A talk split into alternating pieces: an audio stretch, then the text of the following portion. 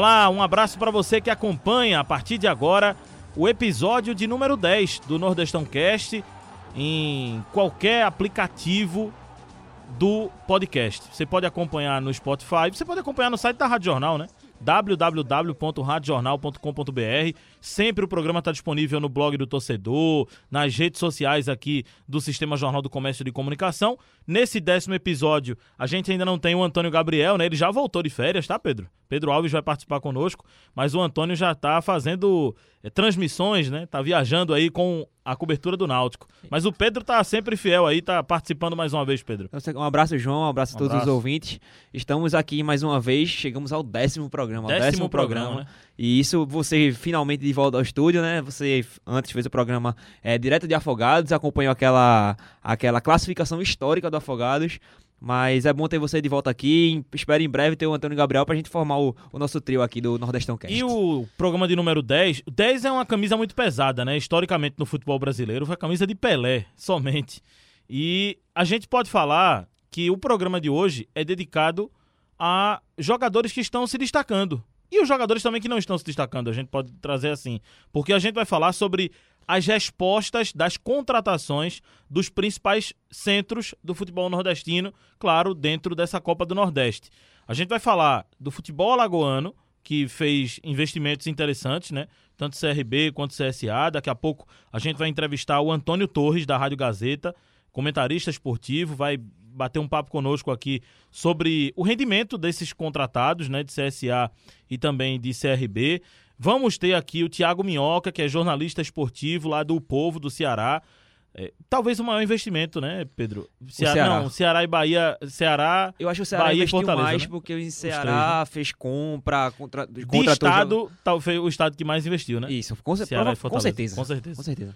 E, da, e a gente também vai ter o Elton Serra, que é jornalista esportivo, que acompanha tudo do futebol baiano. E a gente vai trazer a opinião dele sobre as respostas das contratações de Bahia e Vitória. O Bahia tem jogadores mais conhecidos, mais pesados, né, mais rodados. Algumas boas peças. Alguns investimentos altíssimos, né? Também. No caso do Cleison, do Rodriguinho. Mas o Vitória também tá, contratou alguns jogadores. Alguns não, né? Contratou vários jogadores e a gente vai debater muito sobre isso. Então, o programa está começando agora. Tem muito conteúdo para você que acompanha o Nordestão Cast de número 10. Bom, hoje a gente dando um giro né, nas principais praças do futebol nordestino, onde aconteceram as principais contratações para essa Copa do Nordeste. E nesse primeiro, nessa primeira parte do programa, Pedro, a gente já vai receber um convidado. O Antônio Torres, que é jornalista, comentarista lá da Rádio Gazeta de Alagoas. E o Antônio vai trazer muita, muito conteúdo também sobre CRB e CSA, né, Pedro? CRB e CSA, que para mim são duas equipes é, que me corresponderam às minhas expectativas de formas diferentes. O CRB é, tá sim pressionando, brigando ali é, no G4 do, do grupo, do grupo dele, grupo A tá brigando com ponto a ponto, bem dizer. Já o CSA, que era uma equipe que a gente tinha expectativa que pudesse até é, chegar na próxima fase, brigar por título, que pudesse não surpreender, mas brigar, brigar bem nessa Copa do Nordeste, está em último, decepcionando, fazendo apenas um ponto no, no grupo A. É uma equipe que, infelizmente, está me decepcionando. Eu esperava muito mais. Esperava o CRB estar correspondendo, mas o CSA que eu esperava mais. Então vamos começar a entrevista? Vamos lá, a gente vai com, com o nosso Antônio Torres. Antônio, eu gostaria de saber como é que tá o CSA para essa Copa do Nordeste. Ele vem decepcionando muito, né? É um abraço para vocês, um prazer muito grande estar conversando.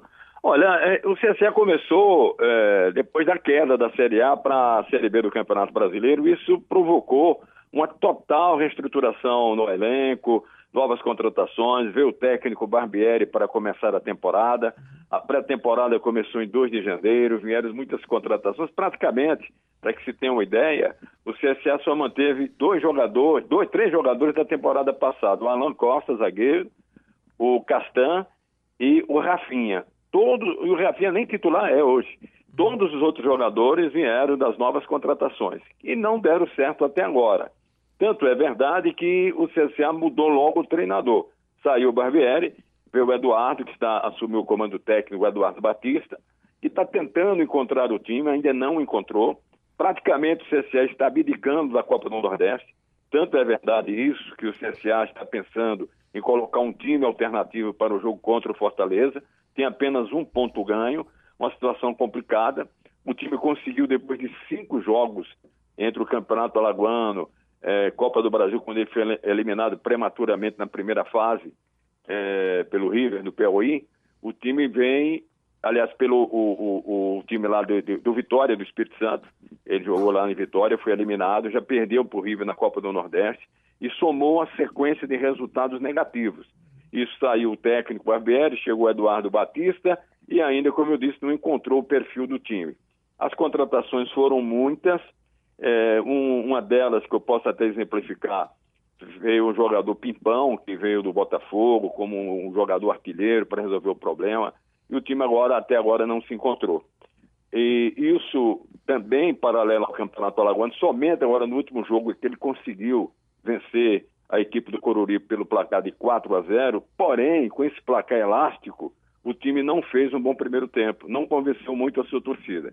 Então é isso, o CSA não acertou nas contratações até agora, tanto é que vai priorizar a, a Copa do, do Nordeste, vai dar o Campeonato Alagoano em deprimento da Copa do Nordeste, e vem ainda buscando novos jogadores. Ô, Antônio, pois não. eu acho até que o Pimpão talvez seja a maior decepção, né? Hoje do, do CSA, né? Pelo peso, é, né? Tava disputando é, a primeira agora, divisão, né? É, no, no jogo agora do sábado ele conseguiu fazer um gol. Parece, é o, parece não, é o segundo gol dele uhum. em todos os jogos que ele disputou até agora. Mas isso é o quê? Você acha que é adaptação mesmo ao time? É o time inteiro que está atrapalhando? É, o time, o time inteiro está atrapalhando. O time não conseguiu da, da, da liga, é, meio campo. Olha, tem um, um, um, fato que chama muito a atenção. Eu falei dos dois zagueiros que foram mantidos no ano passado. O Alan Costa, zagueiro central, o, o zagueiro de área, e o Castan, Luciano Castan. Os dois. O CSA tinha, ano passado, o forte do time, mesmo com o rebaixamento da Série A para a Série B, o forte do time era a defesa. O time pecava muito no ataque, não fazia gols, é, apostou no Alexandre, que não, também não correspondeu, e o resultado disso, o, o, o, time tinha uma defesa consolidada e não tem agora. O time sofre muitos gols. É, foi assim, tem sido assim na própria Copa no Nordeste, isso foi talvez a, a, o fator principal, o time desandou também na defesa, e a consequência disso é que o CSA não se encontrou até agora. Por isso que eu falei, a própria direção está é, anunciando os novos contratados, é, vem aí com a possibilidade de um jogador chamado Matheus Paquetá, que é irmão do Paquetá, que foi do Flamengo, está tentando buscar reforços, ainda não se encontrou, mas de qualquer maneira, aliás, perdão, quem está contratando o Matheus é o CRB, ele apostou na volta do Michel Douglas, está voltando agora, e do Márcio Araújo, que era da Chapecoense. Mas esses jogadores não vão, inclusive, atuar ainda nesse, nesse próximo jogo aqui pela Copa do Norte. Talvez o Michel Douglas vá nesse time alternativo jogar contra o Fortaleza. Em síntese, CSA praticamente está dando adeus à Copa do Nordeste. O Antônio, é, a gente está vendo aqui um CSA que só fez dois gols nessa Copa do Nordeste. É, foi especulado o próprio Elton, mas acabou contratando é, outro atacante, como você falou. Você, qual, hoje, a gente, a gente olhando para a temporada passada do CSA, a gente viu o Jonathan Gomes como um dos principais jogadores ofensivos. O quão falta faz um jogador desse, não o Jonathan Gomes em si, mas um jogador do seu estilo? Não tenho nem dúvida, o Jonathan Gomes era um jogador que dava um certo equilíbrio ali na criação, jogador de criatividade, jogador de poder de finalização de fora da área, e o CSA perdeu esse jogador e ainda não encontrou um substituto à altura dele. Tem feito algumas experiências, tentando buscar esse jogador, não tem encontrado. Então agora, inclusive, vem a contratação do Márcio Araújo com esse, essa possibilidade dele ser um jogador com aquele perfil do Jonathan Gomes, que era um jogador referência do CSA, mesmo com o time sendo rebaixado para a Série B do Campeonato Brasileiro. O presidente se chateou muito até com o Diego Maurício, né? Se, se não... Também, também. O Diego Maurício está praticamente está é, saindo do CSA. É, não correspondeu à expectativa. O Alano agora também passa a ser até uma aposta do CSA. Jogador que conseguiu, deu uma, deu uma recuperada na, é, fazendo gols agora nessa partida contra o Cururi. Tem um jogador no CSA que, que ele. Assim, ele é, é bom na bola parada, é um, atleta, é um atleta que tem uma experiência já de primeira divisão, que é o Diego Renan. Mas ele não para em clube nenhum. Como é que ele está aí, você que está de perto? Diego Renan é outro que deverá também deixar o CSA. É, nesse novo também momento. Também não encaixou. Não encaixou. O CSA deverá, tudo indica, é, dispensar de seis a sete jogadores para fazer novas contratações. Está priorizando o campeonato alagoano, que ele tenta um tricampeonato, mas basicamente ele está tentando formar, reformar o time para a Série B do Campeonato Brasileiro, que começa agora em abril. Ô, Antônio, eu, eu fico numa dúvida é o seguinte, porque muita gente elogia, e, e, até com razão, a administração do CSA, né? Que, que teve um, um, um salto, o time chegou na primeira divisão. Mas ano passado o CSA contratou muita gente. E esse ano já começa o ano contratando muita gente, dispensando muita gente para contratar mais.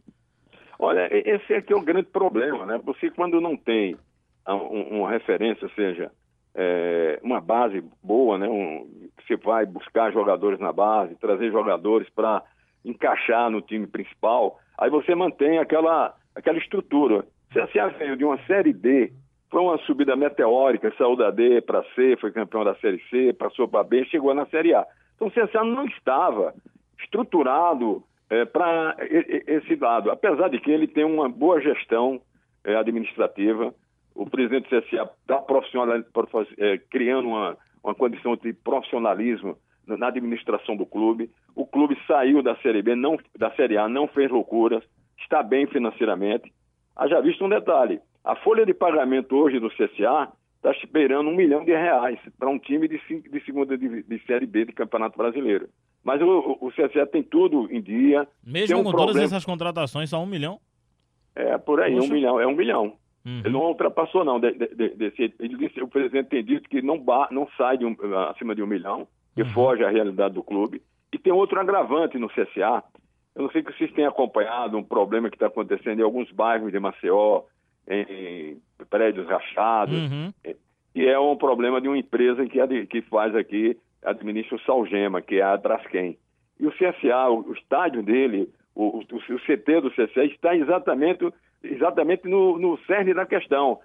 Lá na, no, no Mutangen, o bairro do CSA, é onde tem a, a mina de extração de, desse, desse, desse minério que é o salgema. Então o CSA está saindo de lá, vai para o campo, o campo do Corinthians Lagoano, está sendo adquirido né, pela própria empresa que vai doar o CSA.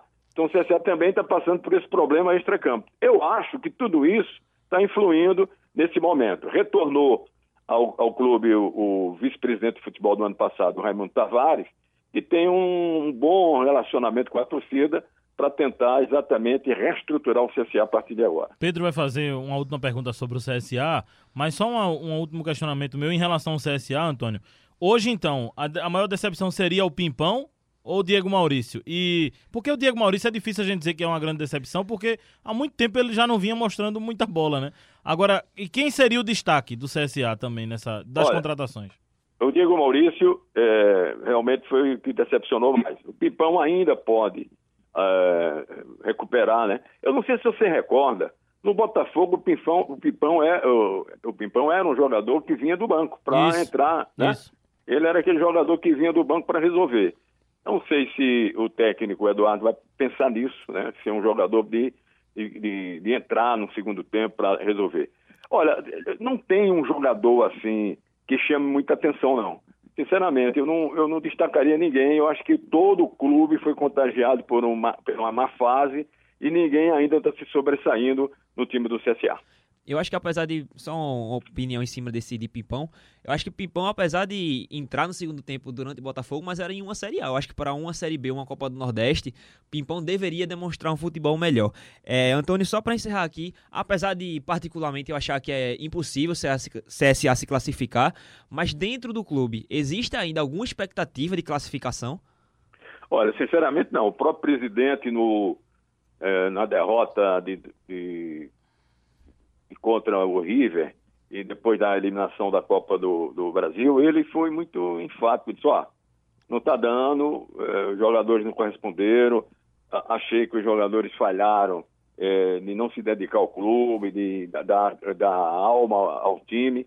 Então ele detonou logo, né? E isso criou um mal-estar. Veio o Eduardo, tá, botou panos quentes, já era, estourou a bomba na mão dele, para ele tentar passar por esse momento difícil realmente o, o CSA eu acho que na Copa do Nordeste não vejo como, praticamente ele está jogando a toalha e pensando em, outra, em outros caminhos a partir de agora. Antônio, agora vamos para o outro lado, né? O CRB é, tem um jogador que está, como a gente brinca na, na pelada, né? Tá fedendo a gol, né? Que é o Longini, né? Rafael Longini, esse jogador chegou muito bem, é um jogador tecnicamente é, bom, ele tem um, um, um, perfil de um jogador mais ofensivo, ele é aquele meia que chega muito no ataque, ele chega... Meia que pisa é, na, na área, né? É, é um jogador que fica muito próximo ali dos homens de frente. O CRB está vivendo um momento melhor. O, o, eu acho que o grande fator que ajudou o CRB é exatamente o Marcelo Cabo, que é, deu uma continuidade do final do ano passado, né? E ele deu uma continuidade, o time fez é, muitas contratações também, mas manteve um, o, o perfil de jogar. Qual é o perfil de jogo do CRB? O CRB é um time que joga, valoriza muito a pegada, a marcação do meio de campo, né? E sai em bloco para o ataque. Então o time quer ter uma boa transição de meio para frente. A defesa é que está andando falhando muito. Por exemplo, no jogo contra o Vitória, que o CRB perdeu por 2 a 1 um, os dois gols do Vitória é, foram falhas da defesa dos dois homens de miolo do CRB. Eles falharam porque não acompanharam o jogador, deixaram os jogadores dominarem a bola. Praticamente os dois gols foram de, de, de ligação direta de, de, de defesa para o ataque. Bola pelo alto, os dois zagueiros se confundiram e eles terminaram propiciando a facilidade do, do gol. Agora, do meio para frente, o CRB está indo muito bem. Eu achei até um resultado injusto. O CRB não merecia ter perdido para o Vitória. Eu acho que o resultado mais justo seria um empate. Ele fez um bom jogo, é, teve muitas oportunidades de gol e terminou não aproveitando. Ele sofreu dois contra-ataques praticamente, quer dizer, houve uma inversão de valores, né? Porque quem passou a contra-atacar no segundo tempo foi o Vitória. Terminou encontrando o gol da que deu a vitória a ele por 2 a 1 um, o CRB abriu o placar e sofreu o empate. Mas é um time que está bem, avançou duas fases na Copa do Brasil. Isso dá muita moral ao time, né? E dinheiro, né? Vai para o caixa. Um milhão e tanto tentou agora com essa classificação. É, vem bem, reagiu no Campeonato Alagoano, ele vinha mal, agora reagiu, já, já encostou lá, tá, tá embolado o Campeonato Alagoano. Então a situação do CRB é bem diferente. Eu entendo que esse jogo chave do CRB é contra o Náutico. Esse jogo é o divisor de águas para a Copa do Nordeste. O CRB tem que pensar em ganhar o jogo, tem possibilidades para isso? Tem, mas é o jogo-chave do, do CRB para tentar continuar lá na Copa do Nordeste. Antônio, é, se no, na Copa do Nordeste tem o Rafael Longini se destacando, é, pelo Alagoano tem o Léo Gamalho fazendo três gols, sendo o artilheiro da equipe é, no estadual. Para a Copa do Nordeste, ele ainda não fez nenhum gol. Qual é a expectativa? Você tem alguma expectativa de é evolução? O caso do Pipico do, do Santa. É, exatamente. O Pipico fez todos os gols dele esse ano no Pernambucano. Não fez na Copa do Nordeste, né? Isso. Tem alguma expectativa de evolução pro Léo Gamalho dentro da, é, dentro da Copa do Nordeste? Eu vi que você falou que tá gostando do, do setor ofensivo do CRB, mas até agora o Léo Gamalho ainda não fez gol, né? Isso é só uma Olha, coincidência, né? Da, é, não tá fazendo gol no Nordeste. O Léo Gamalho, você conhece o Léo Gamalho, é um jogador que passou por muitos clubes, né? Estava, inclusive, no, no interior de Santa Catarina, no último clube dele. Inclusive, aqui, ele já tem uma passagem aqui marcante no futebol de Alagoas, foi pelo Asa de Arapiraca onde, aliás, ele começou, ele, no, ele veio para o Asa, o Asa estava na Série B, e ele começou a se destacar, sendo artilheiro, fazendo gols praticamente todos os jogos, e ele criou exatamente uma condição de, de abrir mercado para ele. Ele retorna agora, depois de dois ou três anos, ao futebol de Alagoas. Eu acho que ele, tá, ele é um jogador de um condicionamento físico, né? Muito. Ele é um cara que tem um corpo é um cara de área. E, e ele ali naquele setor da área, da grande área, pequena área, aquela zona ali de, ele é um jogador importante. Ele tem uma boa impulsão, ele faz gol de cabeça. Agora, o CRB, quando joga com o Eric pelo lado esquerdo, que é um ponteiro que o CRB uh, ah, descobriu agora nessas novas contratações. Estava no Juventude, bem... né? Pronto, esse Eric. Ele, ele consegue chegar ali de fundo e fazer a bola ir para a área onde é a característica principal do Léo Gamalho, que não está acontecendo nos jogos da Copa do, do Nordeste. Aconteceu no Campeonato Alagoano, ele está fazendo gols, mas você sabe, não é um jogador para a bola chegar nele. É, o, o, o, o senhor o Marcelo Capo está pensando em trazer o Léo Gamalho para ser aquele homem pivô, abrir espaço para trás, está complicado. Porque ele não tá, ele não é um jogador, na minha visão, com essa uhum. característica, principalmente até porque já pesa um pouco a idade dele, né, no desempenho dele. Mas é um jogador que tem uma presença diária e se a bola chegar ali, ele pode ajudar, ele pode finalizar. Uhum. Mas pro... é o, O CRB tem é, que melhorar com os laterais, os laterais também não estão produzindo aquilo que deveriam, porque você sabe hoje, no futebol atual, os laterais são fundamentais, né, de, de chegar à linha de fundo para bater o cruzamento, e o CRB ainda não ajustou nem o lateral direito, nem o lateral esquerdo. Ô, Antônio, a gente falou muito e já está bem claro, né, que o Longini talvez seja o principal jogador do CRB, talvez não, certamente, né, Sim. é o principal jogador do CRB e um dos principais do Nordeste hoje, né, tá muito bem o, o Longini. Decepção das contratações, das contratações do CRB, quem você classificaria, Antônio? Olha, eu, eu, eu ainda acho que não, não ainda está passando pelo processo de você. É, que é muito a, cedo a, ainda, né? É muito cedo para você ter na conclusão, né? Porque o, o, o que está acontecendo muito é que há, há uma necessidade de rodízio, né? Porque o clube está em três competições. Então, essa, essa, esse rodízio vira muito da, do, do, de uma avaliação individual, né?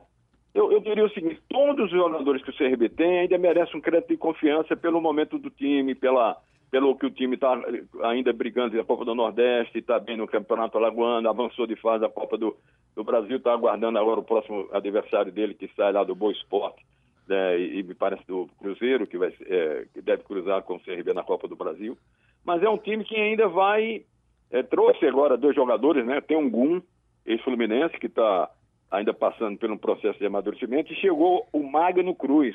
Foi um jogador que atuou com o Marcelo Cabo lá quando ele foi técnico do Atlético Goianiense. Então o CRB ainda está buscando jogadores e vai buscar jogadores. O então eu diria o seguinte: esse elenco, tirando dois ou três, que podem se considerar hoje titulares absolutos, ainda vai haver mudanças do, muito no CRB. O Gum é bem experiente, né? Agora não vem de é, boas O Gum estava lá no, no, no, no Chapecoense, na Chapecoense, Isso. né? Veio para cá. É, é, um jogador que a gente tem... Porque um pouquinho lento, gente, né? É, a gente tem uma história muito do Nordeste aqui, que a gente mira um jogador no que ele era. É não mira no jogador do que ele é. Que ele tá, né? É, é como ele tá. Ele, ele não vai ser utilizado agora. A própria direção do CRB está fazendo o trabalho de recuperação dele, recuperação física, para ver se ele vai dar, ajudar né, o time nessa sequência do campeonato, no, nas competições que o CRB está presente. Valeu, Antônio. Obrigado, tá viu, pela sua participação meu, aqui no Nordestão Cast. Seja bem-vindo sempre. Eu muito para esse papo, né? Porque eu estava uhum. pensando, vocês estavam procurando os novos contratados, mas era o, o, grupo, né? Os dois grupos no momento. Vamos aguardar, né? O futebol de Alagoas cresceu muito nos últimos anos. É, e o que mais me chama a atenção hoje no futebol de Alagoas. Cresceu mais do que o futebol pernambucano, aliás. É, ele estruturou, eles têm um, uma coisa que. Eu não sei como é que eles conseguiram, sinceramente que eles administraram as finanças dos dois clubes. Os clubes são muito é, responsáveis, folha de pagamento em dia, gratificações, direito de arena, jogador não tem reclamar, bom, traba bom trabalho nos CTs, tanto do CRB como do CSA, apesar do CSA ter esse problema que eu já é, lembrei aqui que vai ter que sair de lá. Mas há uma estrutura do extra, fora campo, muito boa. Precisa ter resultados dentro de campo.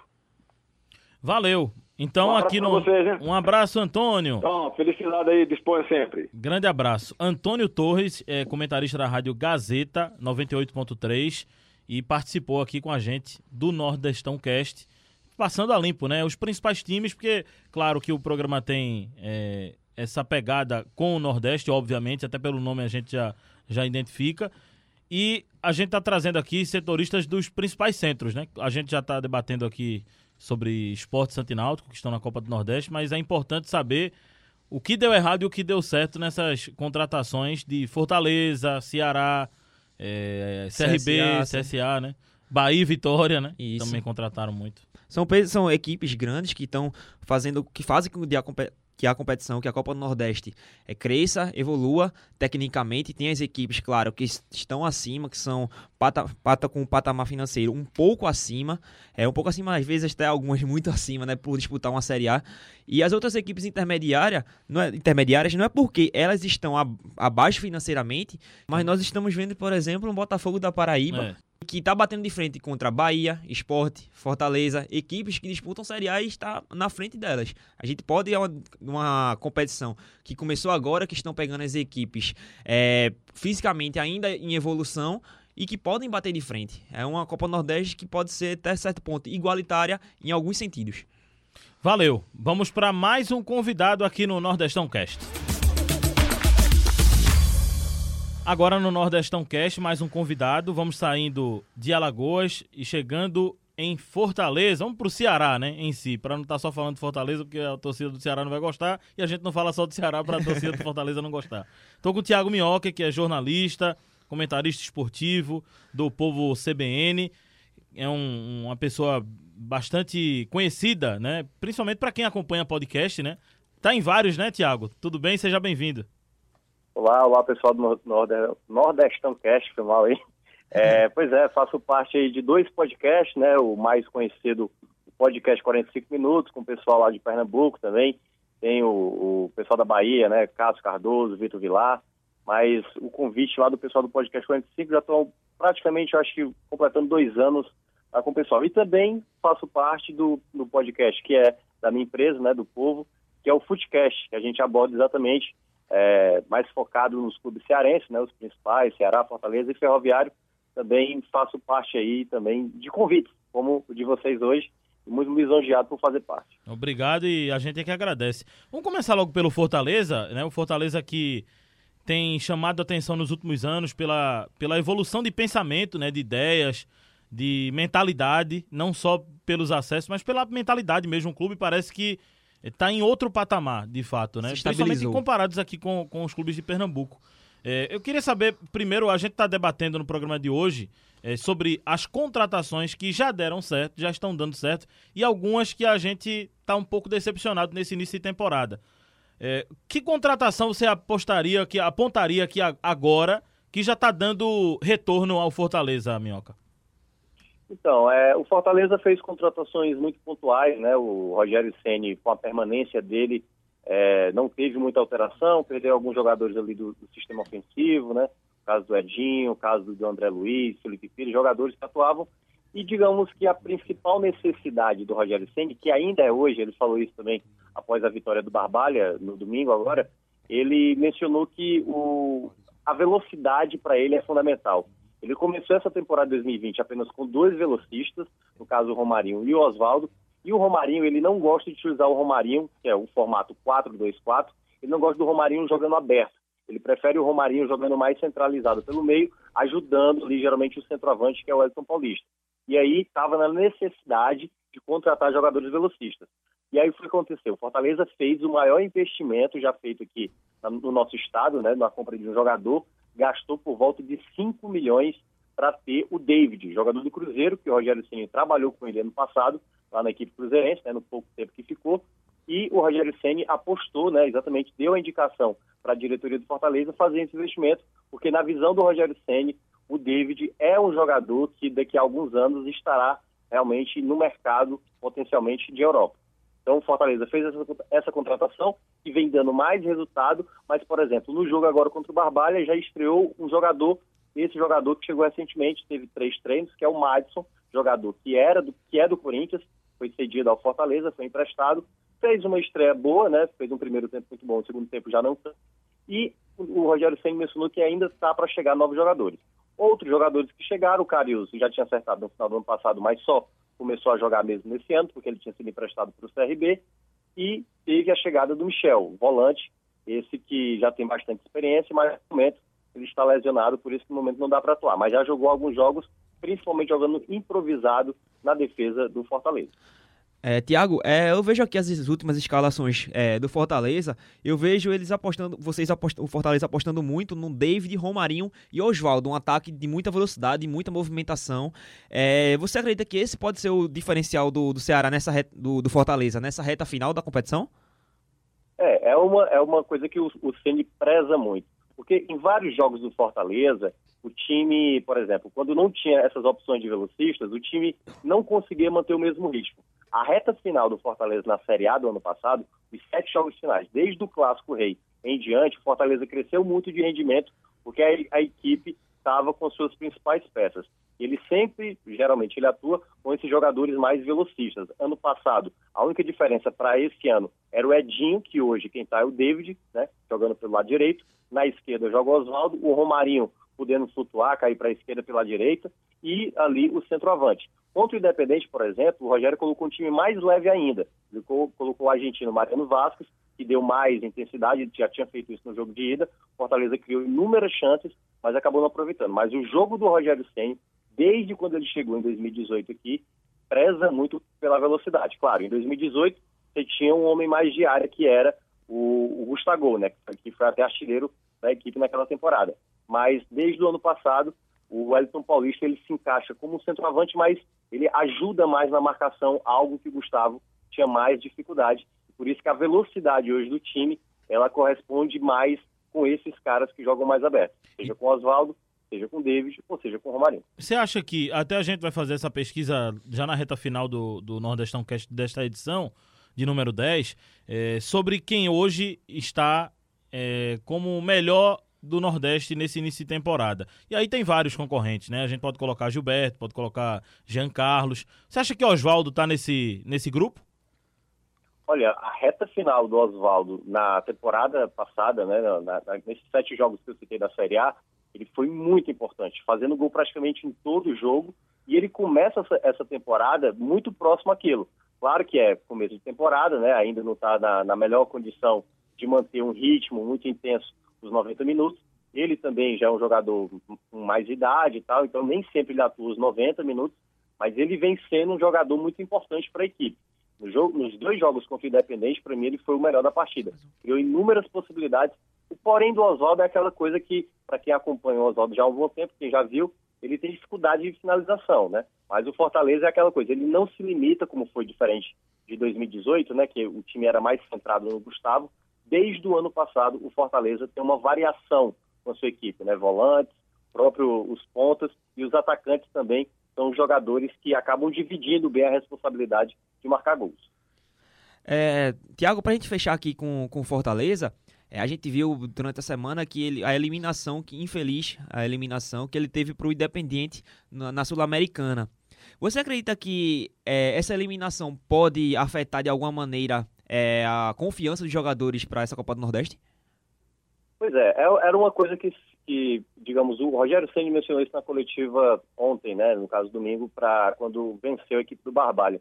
Porque no jogo do Barbalha, por exemplo, aconteceu uma situação de certa apreensão. Sai atrás do placar, perde um pênalti, o Elton Paulista perdeu um pênalti, e aí, quando tudo se imaginava, caramba, será que o time vai conseguir ter o emocional de tentar recuperar, né? Mas como era uma equipe tecnicamente inferior, que no caso era o Barbalha, o Fortaleza já no primeiro tempo conseguiu a virada, né? Toma o gol do empate também no começo do segundo tempo, mas também logo na sequência faz dois gols. O que dá para ver no trabalho do Rogério Senna, ele mencionou isso, ele tinha realmente esse receio. O time talvez psicologicamente ficar um pouco afetado por conta da maneira como foi eliminado, né? Tomar um gol ali é, praticamente no final da partida e ser eliminado na Sul-Americana, mas ele, ele, o Rogério Ceni desde o começo ele mostra ser um treinador muito obstinado. Ele nunca deixa o time é, ficar realmente é, alheio ao jogo, né? Sempre em busca de mais gols.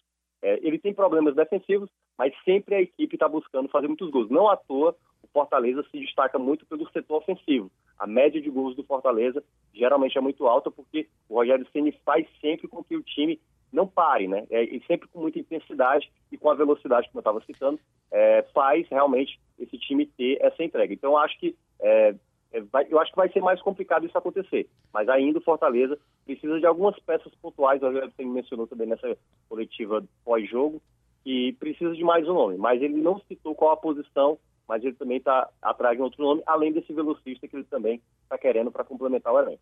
Vamos pular para o Ceará, e no Ceará tem, eu acho que até tem mais temas do que no Fortaleza, viu? Porque no Ceará, em relação a esse tema que a gente está propondo hoje nesse, nesse episódio, é, você tem Rodrigão para debater, né? Você tem o próprio Praz. Rafael Sobes. Sobes. E tem Charles também. Eu gostava muito do Charles quando quando estava no esporte. Acho que é um jogador com potencial muito grande, um atleta para o que ele faz é muito moderno, um atleta que, que marca bem, que sai para jogo, que tem um bom passe. No Ceará hoje ele tem sido destaque, Minhoca? Pois é, tipo assim, o, o Ceará fez esse pacotão, né? Contratou, precisava, né? Porque é aquela coisa, vocês sabem que tem essa questão da rivalidade, então quando um tá muito bem, no caso do Fortaleza, o outro lado precisa dar uma resposta. E aí o Ceará investiu pesado logo no começo da, no começo da temporada, talvez tenha sido o clube da Série A que mais gastou de início, né? Um arrasta o outro. Trazendo né? sobe. Não, enfim, muitos jogadores. Só que alguns, por exemplo, o caso do Charles, né? Eu até lá participando do podcast, do podcast 45, dos melhores do ano, eu coloquei o Charles como um dos melhores volantes da região no, Nordeste. Então, é, desde o início, eu achei que o Charles seria titular e jogaria muito bem.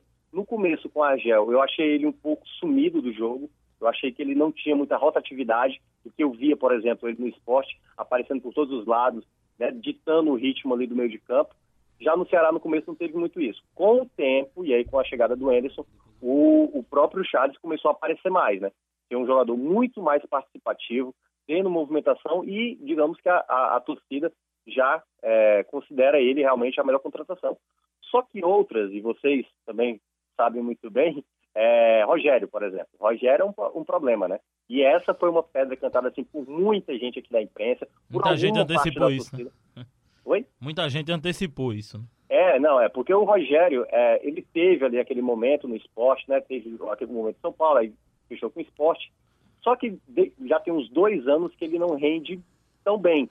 E até agora no Ceará, ele, tem, ele vem sendo o jogador que joga pelas pontas, um dos que é mais acionados como titular. E é o que menos rende, assim. Então, já está num ponto assim, de saturação do torcedor do Ceará, porque, assim, não só ele, mas ele é um dos principais jogadores que a torcida mais está insatisfeita. A torcida do Ceará, até em alguns jogos, porque obviamente o time está empatando, mas não perdeu ainda, mas dos 11 jogos empatou 8, a torcida até incentiva, sabe? Até quando o jogador erra mas quando termina o jogo quando o jogador está muito mal, a torcida fica muito irritada. E claro, sem os resultados estão chegando, alguns jogadores não estão agradando, como é o caso do Rogério, como é o caso do Rodrigão. Deixa eu ver quem mais. É, o Bruno Pacheco, lateral esquerdo, se esperava um pouco mais. O Vinícius. No ano passado, no ano passado o João Lucas não, não agradava e o Bruno Pacheco, muito timidamente, não está fazendo ainda jogos que vão atraindo. E Vinícius? Tá agradando, tá agradando bem? É, o Vinícius ele está respondendo mais, né? O Vinícius tem é, é, aquela questão de oscilação, é, tem jogos que ele não, ele não vai tão bem. Isso acompanhou a carreira do Vinícius em quase todos é, os clubes. Exatamente, mas ele vem sendo o jogador que mais contribuiu com gols, e olha que o Ceará não está fazendo muitos gols nessa temporada, ele já tem quatro assistências e dois gols. Ele é o titular hoje da posição. Há uma dúvida, porque quando era com o Argel, tinha uma dúvida tipo, ou joga Vinícius ou joga o Felipe Bachola, Felipe Silva, né? é, porque na cabeça do Agel não tinha como jogar com os dois meias. Ele até jogou no primeiro jogo contra o Frei Paulistano, mas depois ele só disse que só há espaço para um. E cada vez mais vai mostrando que os dois precisam jogar, porque são dois jogadores que criam muitas possibilidades de criar gols, e o Ceará está tendo uma dificuldade enorme para criação com bola rolando, né? Geralmente a bola parada tem sido uma artimanha melhor, tanto que o Klaus, que é o outro jogador que foi contratado, que na verdade quem ia ser o titular era o Thiago, né, Pagunçá, que, que é do Bahia, e aí o Klaus pegou a, a titularidade por conta de uma lesão, né, o, o, Thiago teve um problema na face, tipo um afundamento da face no, no jogo, e aí o Klaus assumiu e o Klaus hoje é o artilheiro da equipe na temporada. Ô Minhoca, só em relação ainda ao Rogério, né? Eu acho que o Rogério, o, problema do, não foi nem ele. Acho que os clubes que o Rogério acabou jogando colocaram o Rogério num patamar que ele não é num patamar que ele não tem. Inclusive Por exemplo, patamar o, financeiro que pois acaba... é, o São Paulo fez um contrato muito alto com ele, acho que até pela concorrência que estava no momento, por uma temporada. O esporte brigou com São Paulo, né? Fez uma compra altíssima pelo Rogério. Então, os clubes acabaram colocando o Rogério num patamar que ele nunca foi. Mas né? desse caso de Rogério pelo esporte, em 2016 ele entrou bem. Ele chegou no esporte, ele meio que salvou o esporte, ele encaixou muito bem pelo esporte, sendo um dos jogadores mais verticais, que mais driblavam, criavam espaço, fazia gols. Mas depois de 2016, quando entrou em 2017, foi só ladeira abaixo. Ô, Minhoca, e só pra gente fechar a questão do Ceará, o que essa troca de treinadores de fato mudou no Ceará? Porque eu tô vendo a equipe ainda empatar muito, né? É, é aquela coisa, é, é um erro de planejamento, né? Quando você começa uma temporada com um treinador que assim era era alvo fácil, né? Para qualquer coisa que desse errado, o alvo fácil seria o treinador, principalmente sendo o Argel, né? Que vem de vários trabalhos aí bem questionáveis. Eu acho que muita gente ficou iludida com o Argel porque quando ele chega no CSA, o CSA era visto como muito como a baba, né? Tipo assim, o time que vai, vai levar a porrada de todo mundo. E aí ele conseguiu fazer o CSA mais competitivo. Só que o Argel, assim, no geral, é um treinador muito limitado, a meu ver, principalmente para é, treinar equipes de Série A. E aí, quando você tem uma quebra logo de início, você traz até um treinador que conhecia boa parte do elenco, como é o caso do Anderson, você fica sem tempo para treinar. Porque o Ceará vem avançando na Copa do Brasil digamos, tem jogo na quarta, depois tem jogo no sábado, depois tem jogo na terça, depois tem jogo no domingo. Então o Enderson não está tendo tempo para trabalho. Só que ele aceitou essa condição, ele sabia dessa condição. Agora é tentar encontrar logo o time. Mas eu acho que é, o time está tá melhor do que, do que era com o Argel, porque com o Argel, até contra equipes mais frágeis, o time era dominado, pelo menos agora com, com o Enderson, o time ainda está dominando as partidas, só que o grande problema do Ceará é o setor ofensivo. E aí agora, que aí seria uma segunda onda né, de cobrança caso os resultados não viessem, em cima do elenco, que é o que a gente está mencionando. Jogadores como o Rodrigão, como o próprio é, Bruno Pacheco, como o Rogério, esses jogadores, e com resquícios do ano passado, como o caso do Wesley, Leandro Carvalho, Lima. Leandro Carvalho até deu uma recuperada agora nesse último jogo. Mas esses jogadores que não rendiam tanto ano passado, tanto que a equipe se manteve na Série A mais por conta do Cruzeiro, são muitos jogadores para tentar recuperar em um setor que o Ceará não consegue é, ser forte ainda, que é o setor ofensivo. Né? Então, o Ceará está ainda pagando um pouco aí a, a dificuldade pelo erro de planejamento. Na verdade, na minha avaliação, é consequência do planejamento mal feito e aí agora um treinador novo tem que tentar trocar né, ali a roda com o carro andando, que dificulta mais, né? Até a confiança e tudo mais que o time precisa para se acertar como time. E, claro, se preparar para a competição mais importante da temporada, que é a Série A. Ô, Tiago, para a gente encerrar, é um, para mim, na minha visão, uma das maiores decepções no Ceará está sendo o Rafael Sobis, porque é, na Copa do Nordeste ele tem, não fez nenhum gol, não marcou nenhum gol e tem dois cartões amarelos. Ele sofre, faz mais amarelo, leva mais amarelos do que faz gols. Você acredita que é, Rafael Sobis pode ser, é, encaixar como um centroavante, não como centroavante, centroavante em si, mas como um falso 9 ali, é, tirando o Rodrigão, que não vem atuando bem, e colocar um Rafael Sobis mais livre, mais perto do gol? É, eu acho que a questão do Sobis, ela parte muito do modelo tático, né? Porque o Sobis nunca foi, de fato, um centroavante. Já fez essa função algumas vezes, mas ele não é bem um camisa 9. Então, muitas vezes, por exemplo, ele começa a produzir mais no Ceará quando ele sai ali da função de, de centroavante, volta como se fosse um meia e cria jogadas. Mas dá para ver claramente como o Sobis está incomodado com o posicionamento dele em campo. Porque, perceba, aí volta a falar, é a questão do planejamento mal feito do Ceará. Nesse planejamento, o ideal seria jogar com um centroavante. Não precisa ser um centroavante fixo, parado, como geralmente é o Rodrigão. Pode ser um cara como o Bergson. Só que todos esses jogadores não estão rendendo. Por isso que hoje a melhor opção acaba sendo o Sobis. Só que ele, como eu estava dizendo, o time na criação ofensiva, na parte ofensiva, o time tem muita dificuldade. Quando o Vinícius vai bem, aí os pontos, ou Lima, ou Matheus Gonçalves, ou o próprio, é, que aí nem citou o Matheus Gonçalves, né? não está bem, o Leandro Carvalho, esses jogadores acabam também não correspondendo. E para um jogador que tem o talento, que tem a qualidade técnica, que na minha avaliação é a melhor que tem no Ceará hoje, ele não está conseguindo dialogar bem com outros atletas e aí vai se desgastando ao longo dos jogos e a equipe, na verdade, eu acho que o, o, o próprio Sobis vem sofrendo da consequência geral que é o setor ofensivo. Ele, pelo peso que tem, claro, acaba sendo mais cobrado, mas eu acho que é um problema maior, é um problema do setor ofensivo, em termos de criação de jogadas, em termos de posicionamento do Sobis, como o time ainda não se acertou nesse setor ofensivo, por isso que o Sobis está pagando também o pato por essa desorganização. Agradecer aqui a, a enorme contribuição do Tiago Minhoca, do Povo CBN, um cara que conhece muito, né? Saca muito do, do futebol cearense, trouxe aí várias visões, né? E pra gente fechar, é, na tua despedida também, Tiago, só. A gente até passou batido, viu, Pedro? Com o Antônio, que, que trouxe aí as informações, as opiniões de, CA, de CSA e CRB. A gente faltou pedir, faltamos pedir a ele o o jogador que ele indicaria como melhor do Nordeste hoje. Sim. Mas eu vou pedir para o Minhoca. Você até citou o Charles, citou o Oswaldo. O Longini, pelo CRB, a gente até colocou aqui. Quem seria hoje esse, esse jogador aí no Ceará que a gente pode colocar na ponta do Nordeste? É, aqui, se eu fosse escolher um representante aqui do estado, seria o Oswaldo. O Oswaldo é o jogador que está mais é, chamando a responsabilidade, está sendo protagonista de fato, assim, né? É, como eu disse, o Fortaleza ele é, é, é, muito mais uma equipe do que propriamente um jogador apenas. Mas o Oswaldo ele está sobressaindo em muitos jogos importantes. É claro, o jogo mais importante foi, foi contra o Independente, mas no, no olhar geral, assim, como o Ceará, né? O, o time, como maneira geral, não está muito acertado, não dá nem para colocar, acho que nem o nome. O Charles, talvez é o que sobressaia. Ele e o Vinícius são os únicos que sobressaiam assim. Né? E o Klaus também, né? Porque o Klaus está sendo artilheiro aí da equipe. Mas eu acho que é, pelo lado do Fortaleza seria o Oswaldo. Eu, claro, estou acompanhando alguns jogos, não dá para acompanhar tudo do futebol nordestino, mas estou vendo que o Gilberto está metendo muito gol, né? Eu acho que esses jogadores são, assim, estão sendo os jogadores mais importantes, por enquanto, sim, da região, claro. Cada, cada um com seu peso aí de Copa do Nordeste, torneio internacional e também a questão de campeonato estadual, que no caso da Bahia nem é o time dos times principais. E agora no Nordestão Cast, Elton Serra, jornalista esportivo.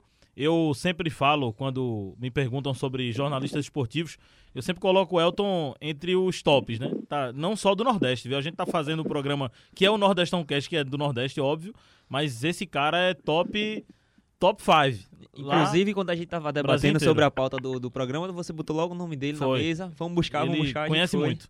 E que prazer, viu, Elton, ter você também aqui no Nordestão Cast. Seja bem-vindo.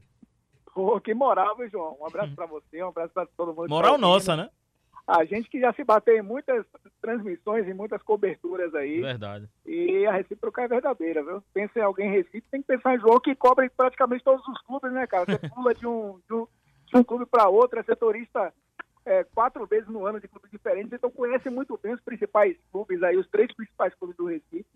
Então, um prazer participar com vocês aí desse Nordestão Cash. Valeu. Pedro, é, também vai fazer a pergunta, mas deixa eu logo fazer uma, uma pergunta para o Elton. Começando pelo Bahia, né? Daqui a pouco a gente vai analisar o Vitória também. O Bahia fez contratações pontuais para essa temporada. Acho que a maior delas, Jadson e Rossi, né? As maiores. É, como é que estão esses contratados? Quem já aparece. É muito cedo, claro, da o gente estar tá fazendo Clayson, essa avaliação. O Cleison, Cleison, faltou o Cleison. É, é muito cedo a gente fazer uma avaliação de contratações, né? Estamos em, no início de março.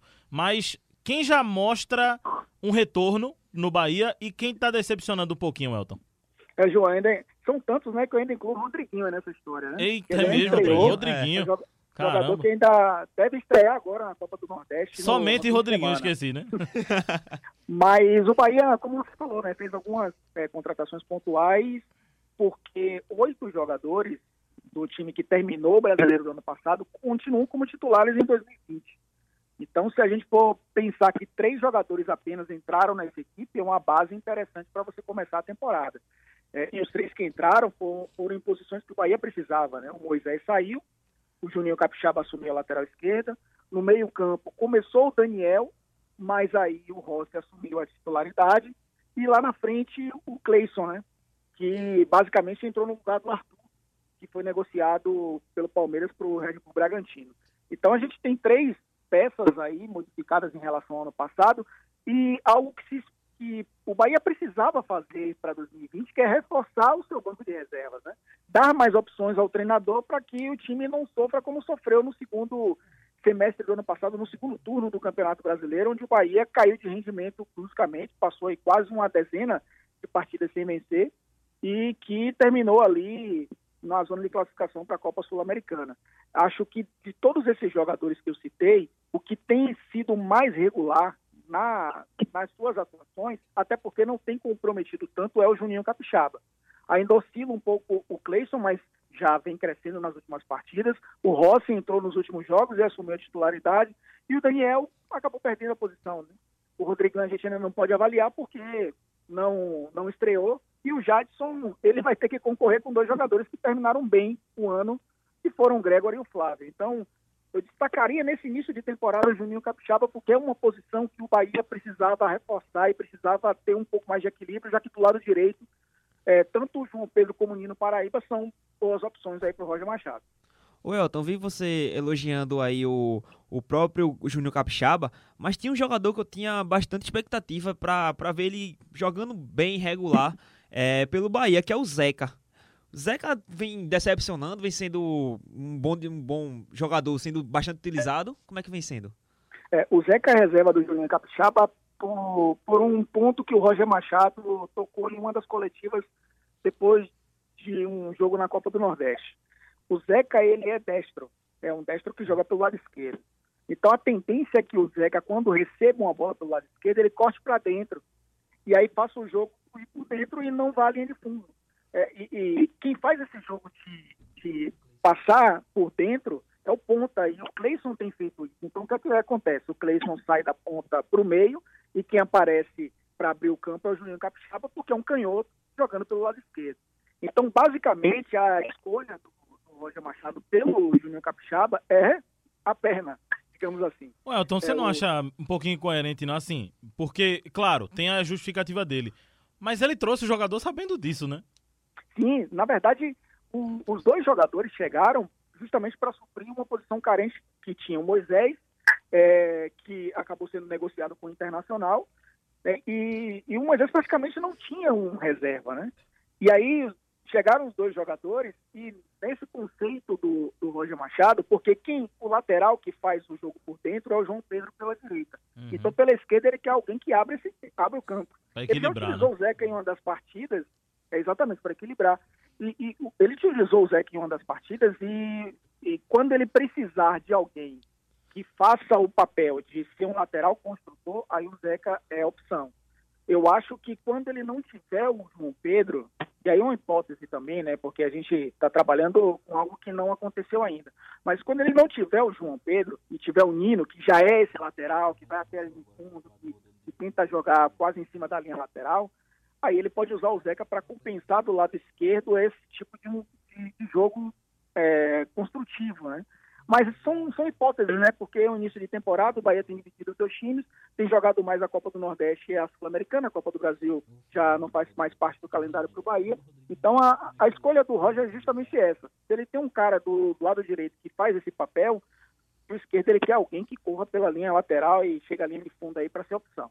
Elton, até pra finalizar o Bahia e a gente já pular pro Vitória, eu e Pedro temos uma pergunta tática. Primeiro eu queria saber se o Roger mexeu no modelo de jogo dele pra receber esses atletas que ele trouxe, ou foram apenas reposições, ou se ele teve que mudar a estrutura de jogo, e o Pedro tem uma emendando nisso também, né? Isso, com a entrada de Rodriguinho. Se uma possível entrada de Rodriguinho, é, assim, eu gosto muito dos laterais, laterais mesmo, jogando praticamente em cima da linha. E com essas, essas esses pontas, com o Clayson e o Rossi, por exemplo, poderiam entrar meio que jogando como se fossem uns meias, uns segundos atacantes, vamos dizer assim, meio que por trás do, do atacante, do camisa 9, que é Gilberto.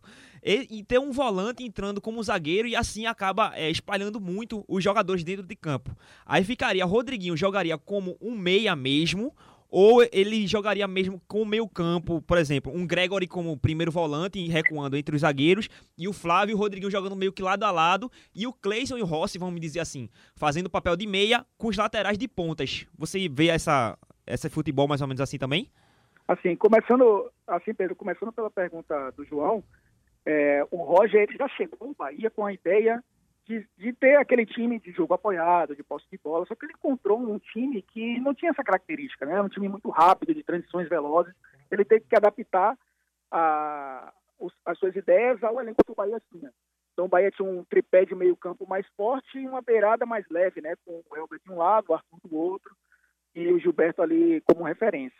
Quando termina a temporada e ele, ele faz uma avaliação né, do, do trabalho dele, ele percebe que precisa de opções para dar uma variada no, no, no estilo de jogo do Bahia. Né? E eu acho que a chegada desses jogadores é justamente para ter esse equilíbrio. O Roger começou o ano percebendo que a maioria das equipes iria jogar de uma maneira fechada. Então o Bahia ia ter que ter posse de bola, ia ter que ter um time propositivo. E para isso ele ia ter que ter jogadores com essas características. Né? E no início do, do ano, inclusive o primeiro jogo foi contra o Santa Cruz no Arruda e ele já percebeu isso. O Santa Cruz se fechou para tentar sair em velocidade. O Bahia sentiu dificuldade para poder é, explorar o campo que o Santa Cruz pouco deu. Então o Bahia teve que a posse. Não conseguiu jogar da maneira que terminou o ano passado e teve que mudar justamente depois que perdeu o Clássico Bavi. Aí sim o Roger passou a ter um time que tinha essa velocidade pelo, pelo por dentro até, porque o Elber tem jogado atrás do Gilberto, e ser construtivo pelos lados. De um lado direito ele tem o Rossi e o João Pedro, e do outro lado ele tem o Cleison, que troca de posição com, com o Elber muitas vezes e cai por dentro, para poder abastecer o Gilberto ou porventura finalizar, conseguir criar oportunidades. Então o Bahia sim mudou, depois do Bavi ele mudou a forma de jogar. Onde o Rodriguinho se encaixa aí? Elton, Elton rapidinho, é só, pra, é só pra deixar mais claro, na visão até do, na sua visão e na da, do, do ouvinte. Seria basicamente um 3-4-2-1 a formação. Com, vamos supor, um, um, Lucas Fonseca e o Juninho, e o Gregory meio que como um terceiro zagueiro, um líbero ali. Os dois volantes seriam Rodriguinho e Flávio, com os laterais mais avançados, meio que jogando como os alas, é, o João Pedro, o Pedro, por exemplo, e o Júnior Capixaba, o Rossi e o Cleison mais fechado no meio, como se fosse dois meias, e o Gilberto lá na frente. É mais só para deixar mais fácil visualmente falando. É, o Roger parte do, hoje, hoje, se a gente falar, analisar como estamos gravando isso, o Roger parte hoje de um 4-3-3. Ele, ele tem ainda o tripé de meio, só que o que é que acontece? O Gregory e o Flávio são dois jogadores ali que fazem a transição ofensiva, enfim, são os dois volantes. E esse terceiro homem tem é, sido é, um misto ali de Elber com o Cleison. O, o Elber cai pela ponta, tenta abrir o campo, o Cleison tem por dentro, por trás do Gilberto, eles se revezam muito, mas assim, ele parte de um 4-3-3 que muitas vezes vira um 4-2-4, porque são quatro atacantes, né? O Cleison é atacante, o Rossi é atacante, o Gilberto e o Elber também. Então, quando o Bahia precisa pressionar a saída de bola, são esses quatro né, que fazem a pressão. Ele, ele parte desses dois mecanismos, né, mas por muitas vezes, quando de fato, quando o João Pedro se torna um lateral mais construtor e avança para a segunda linha, aí o Juninho Capixaba fecha praticamente como terceiro zagueiro, ou o Gregory fecha como terceiro zagueiro, muitas vezes isso acontece também. E aí o Bahia joga um 3-4-3, muitas vezes isso acontece.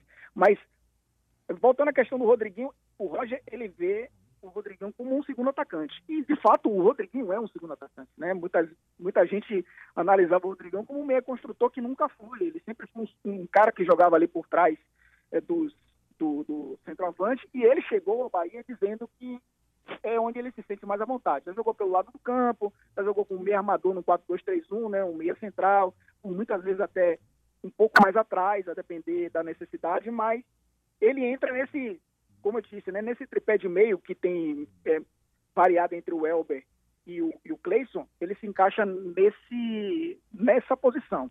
Então ele vai brigar por posição com esses dois, que até cresceram de produção, né? Mas o Rodriguinho chega para ser titular praticamente, muito por conta do seu retrospecto é, recente, não tanto no Cruzeiro, mas pela característica de jogo que o Roger gosta e pela qualidade que ele tem no último passe e na finalização, na infiltração se tentou o Regis, né, que vocês aí Pernambuco conhecem muito bem, mas o Regis não, não conseguiu se firmar desde que chegou ao Bahia, inclusive deve deixar o clube. E o Rodriguinho chega para ser esse meio atacante, né? Um cara ali por dentro para romper linhas por dentro ali, ser um finalizador, ser um assistente do Gilberto. Elton, vamos para o Vitória. A gente já passou ali para o Bahia. E diferentemente de algumas praças, por exemplo, no Ceará, o Ceará, é, é o Fortaleza trouxe algumas contratações de peso e o Ceará foi atrás e tentou se igualar ou até ser superior em relação a contratações. Fez um investimento alto.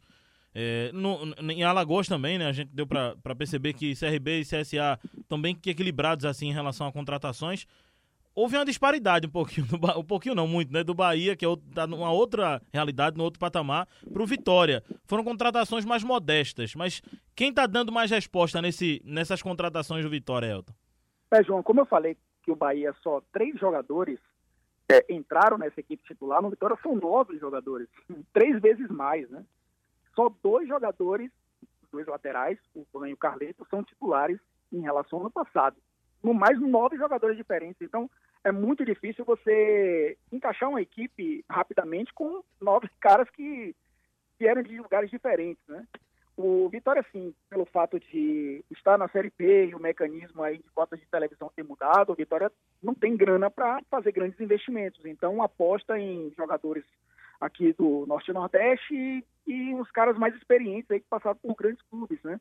É o caso do Maurício Ramos, por exemplo, que hoje é o capitão da equipe, e aí eu já me antecipo que, para mim, é um grande destaque do Vitória nesse início de temporada. O Vitória tem é, começado o ano buscando melhorar o sistema defensivo. O Geninho entende que a defesa sólida é o, é o primeiro passo para você ter um desempenho bom. E o Vitória, defensivamente, tem sido uma equipe razoável nesse ano. E, e o Maurício Ramos, que é o capitão, o zagueiro da equipe, joga pelo lado esquerdo, é o grande destaque desse Vitória no momento. Mas é um time que ainda tem muitas dificuldades em fazer suas transições, é um time que é pouco criativo e um ataque que não tem produzido tanto, né?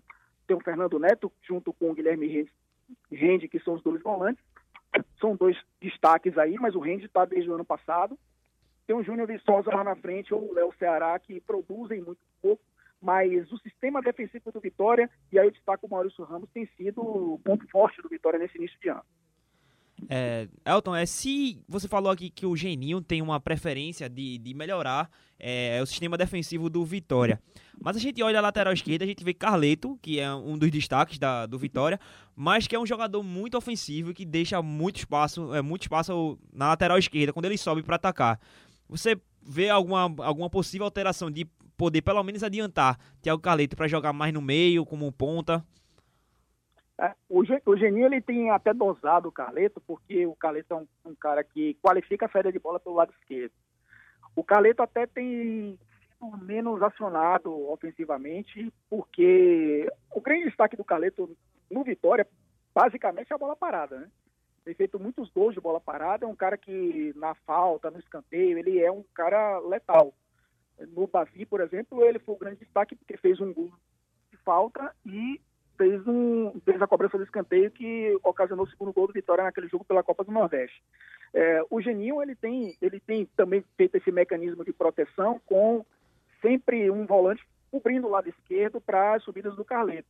É, por isso até o Vitória não tem sido uma equipe criativa, porque depende muito das jogadas do Carleto e quando o Carleto é um jogador que precisa avançar mais as linhas, jogar um pouco mais à frente, ele tem que deslocar um volante para fazer a função ali, para cobrir a lateral, e quando a bola roda para o meio, não tem ninguém para fazer essa, essa bola chegar ali aos atacantes.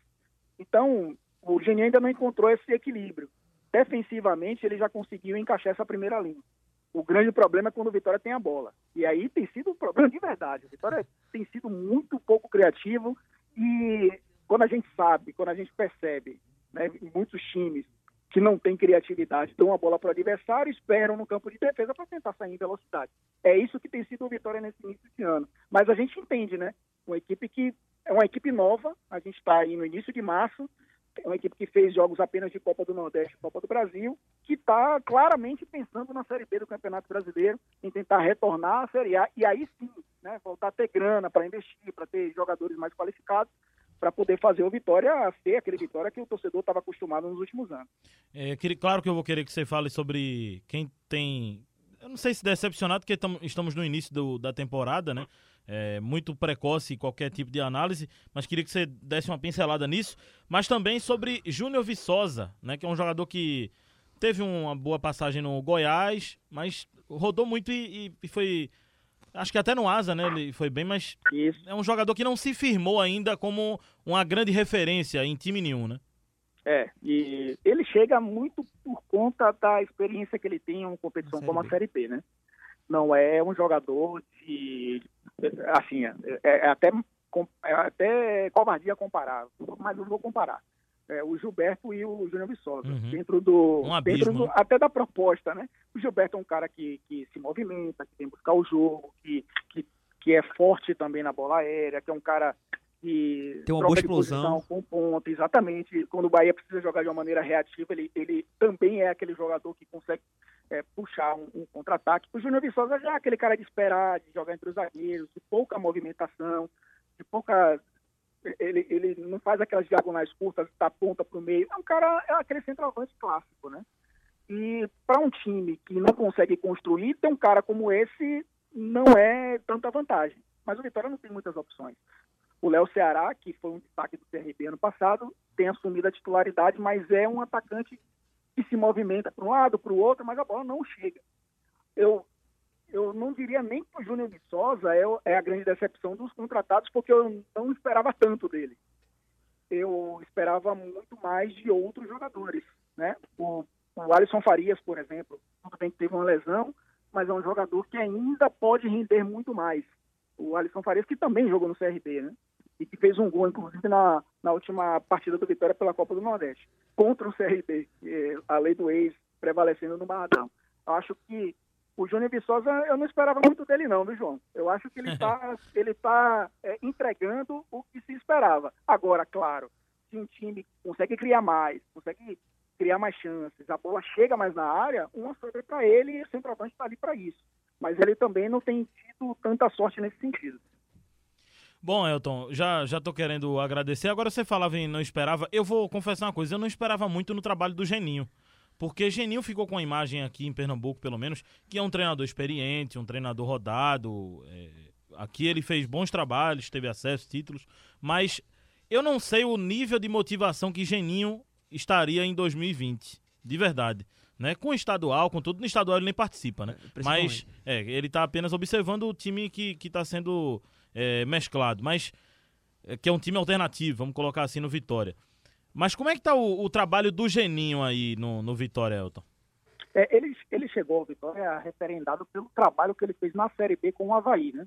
Há dois uhum. anos. Então ele subiu o Havaí, começou a temporada passada, acabou sendo demitido, passou um tempinho ali fora do mercado. O Vitória apostou em treinadores jovens, né? Osmar Lois, Carlos Amadeu, eh, Marcelo Chamusca no início do ano, enfim, não conseguiu e aí apostou num cara que o Paulo Carneiro já conhecia, que era o Geninho.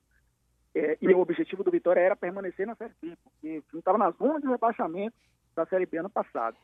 Ele, ele teve, inclusive, uma proposta para ser diretor de futebol do Havaí. Quer dizer, já há, um, inclusive, um movimento para que o Geninho deixe de ser treinador. Uhum. É, seguir a carreira que, por exemplo, o Paulo Atuori agora voltou pro, como técnico, mas passou um tempo como diretor é, o saudoso Valdir Espinosa também, que passou a ser é, Mancini. diretor. É, o Wagner Mancini, que foi coordenador do São Paulo ano passado. Então, o Geninho teve essa proposta do Havaí, mas resolveu permanecer no Vitória para tentar repetir o que fez há duas temporadas. Levou o Havaí para a Série A com um elenco limitado, com é, o orçamento também muito abaixo de muitos clubes que estavam disputando a Série B, e o objetivo dele é esse. Por enquanto, ele vai é, aos poucos, né, tentando montar essa equipe pensando lá no início de maio. Mas ainda é muito cedo para se avaliar esse novo trabalho do Geninho com tantos reforços chegando e tantos poucos jogos né, oficiais feitos pelo Vitória até agora.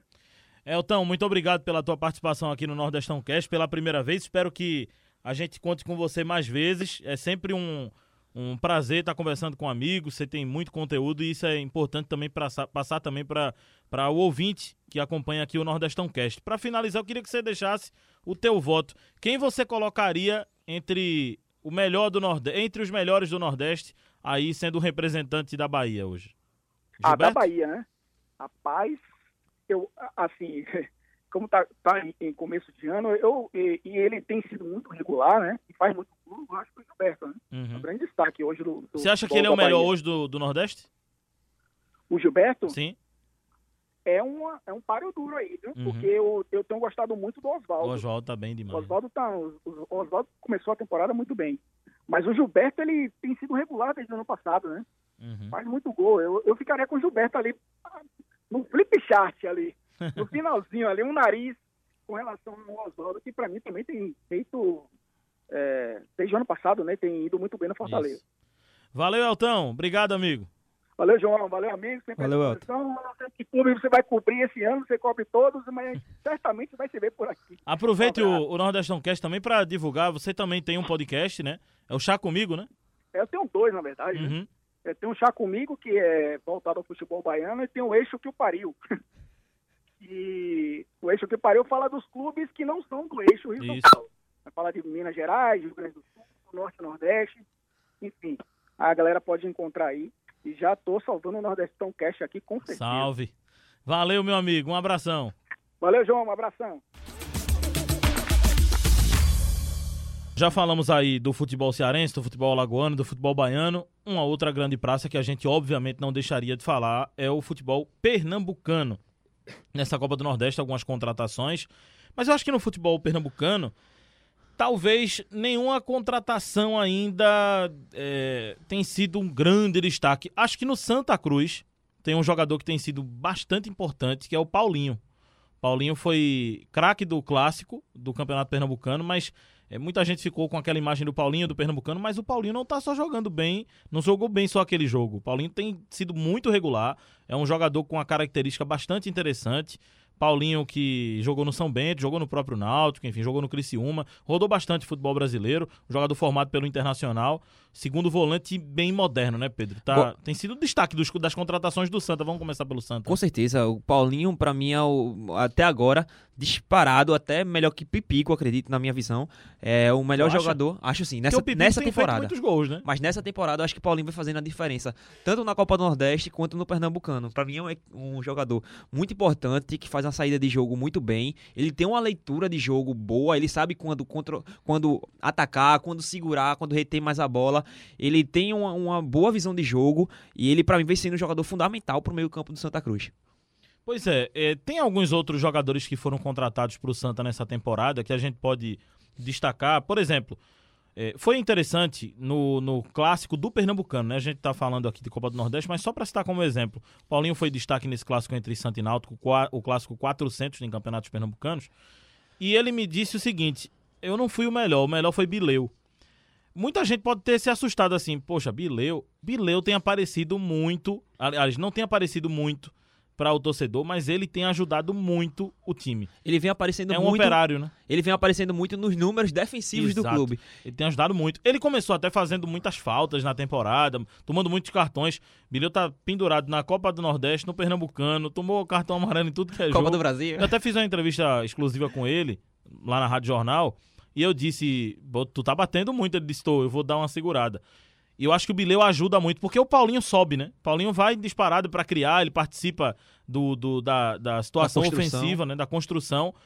E fica um pouquinho aberto o time, mas com o Bileu ele tem dado essa consistência, né? Ele não é aquele cara. Ele é a base pro Paulinho jogar, né? Isso, ele não é aquele cara, o jogador plástico que pega a bola, que ginga, que pedala, que vai para cima, não. Mas ele é aquele cara que faz todo mundo, todos os outros jogadores que tem essa característica brilhar, porque ele vai fazer aquele trabalho sujo, aquele que vai reter, que vai segurar mais na hora da marcação e na hora que é preciso chegar junto, ele vai chegar. Eu acho que isso aí é um jogador importante, fundamental para uma equipe que, que ainda tá se achando, que ainda tá encontrando algumas peças para poder completar o elenco, vem é, evoluindo, vem, é verdade, vem evoluindo com algumas peças que estão chegando como o próprio Vitor Rangel, que fez o gol uhum. contra o Náutico aqui na, no Campeonato Pernambucano, ele pode sim é, ajudar essa. O, principalmente o meio de campo do Santa Cruz a evoluir ainda mais. O último nome que eu acho que está entre os melhores dos contratados, para depois a gente passar no jogador que está decepcionando, é o Vitor Rangel. O Vitor Rangel é um bom jogador, tem se mostrado, fez três jogos só a, no time titular do Santa Cruz, né? Mas é um atleta que, principalmente agora que o Pipico machucou, vai ajudar muito, viu? Ele, ele tem muito recurso técnico, né? E ainda Bom pode dar uma liberdade maior pro Pipico. O Pipico é, gosta de se movimentar. Pipico, como fez como no, no, jogo com Afogados, né? Sim, ele pode se movimentar, Pipico, ele pode mais ficar ali entre os zagueiros, prender os zagueiros, enquanto o Pipico tenha uma maior liberdade para jogar ali entre linhas, jogar como meia, até cair pelas pontas. É verdade que Pipico é um jogador de uma certa idade, mais de 30 uhum. anos já. Claro que ele não vai ficar recompondo, mas que vai ter um pouco mais de liberdade, não vai ter eh, todo aquele contato físico o tempo todo e acaba, querendo ou não, melhorando, até fazendo Pipico aguentar mais tempo durante todos os jogos falamos do lado bom, mas um lado ruim é. Assim, dos jogadores que o Santa contratou, eu acho que o que mais me decepcionou até agora foi o Júnior, lateral direito. Não tenho gostado muito do, da apresentação do Júnior, não. Eu esperava ele um, um, pouco mais dele, achava pelo menos defensivamente. O problema não é nem, não é nem a questão de marcação, tá? é coisa, questão técnica. Muito passe errado. É, enfim, eu eu acho ainda Júnior bem abaixo. Por né? isso que eu ainda uh, me decepciono um pouco muito, um pouco com ele, porque se ele não tá bem tecnicamente, às vezes numa raça, às vezes defensivamente, destruindo jogadas, ele poderia até é, equilibrar um pouco mais essas ações. Mas até nessa questão da raça, de buscar ter um pouco mais de garra defensiva, ele não tá tendo e acaba me decepcionando. É um cara que também que não é contratado, mas eu gosto muito, vou destacar mais uma vez ele, é o goleiro, Michael Clayton. Gosto muito do goleiro frio, jovem. Eu gosto de destacar. Não foi uma contratação, só para deixar claro novamente, mas é um, um cara que eu gosto de destacar sempre. Esporte. Quem você destacaria? São poucos, são poucos, Bácia, né? mas Bácia é um das, das contratações em si é a que está se salvando na minha visão. Tem alguns retornos, como o de Richelli. Richelli para mim é uma peça que tem tudo para evoluir, que tá e que tá evoluindo, mas Bácia para mim é o, o único que se salva ainda dos reforços. Mugni ainda colocar Mugni, né, um pouquinho, né? Eu vou Mugni ainda não vem me agradando muito. Uhum. Eu acho que ele ainda pode render mais, é um jogador que demonstra ter qualidade técnica, mas que ainda falta um pouco mais de vontade de querer jogar, sei lá, é um sentimento que eu tenho que ainda falta um pouco mais dele. E para mim ainda tá naquele patamar que pode render, pode sim que se encaixe futuramente, mas ainda não tá naquele que me, não tá numa, numa lista de, de contratações que me agradaram. Bom, em relação a. A gente falou aí de jogadores que agradaram. Em relação à decepção, acho que é até mais fácil, né? Falar no esporte que não tá tão bem assim nessa temporada. Acho que é Evandro. Evandro eu criei uma expectativa grande por ele, até pela experiência dele no futebol internacional, jogador tático, né, rodado, mas que não, não apresentou ainda o futebol que ele tem. Antes de falar um pouco do Evandro, só que eu esquecendo também do Marquinhos. Marquinhos é um jogador que foi contratado da Ponte Preta, ele era do Corinthians, né, era Jones? Uhum. Ele era do Corinthians, foi contratado, jogou na Ponte Preta ano passado. É um jogador que vem, é, assim, me agradando em alguns pontos específicos. Ele vem demonstrando uma qualidade técnica boa, mas que às vezes perde a cabeça, às vezes o esporte não tá podendo contar com ele o tempo todo. Essa é a verdade. E só esclarecer o seguinte, eu falei aqui do Evandro, aí muita gente pode dizer: "Ah, mas contratação tem Maxwell, tem outros aí". Sim, Jean Patrick, mas eu não tinha uma expectativa pois é. pro Jean Patrick ser um destaque. Também eu não, não, tinha uma expectativa para Maxwell ser destaque, eu tinha expectativa de Evandro ser destaque.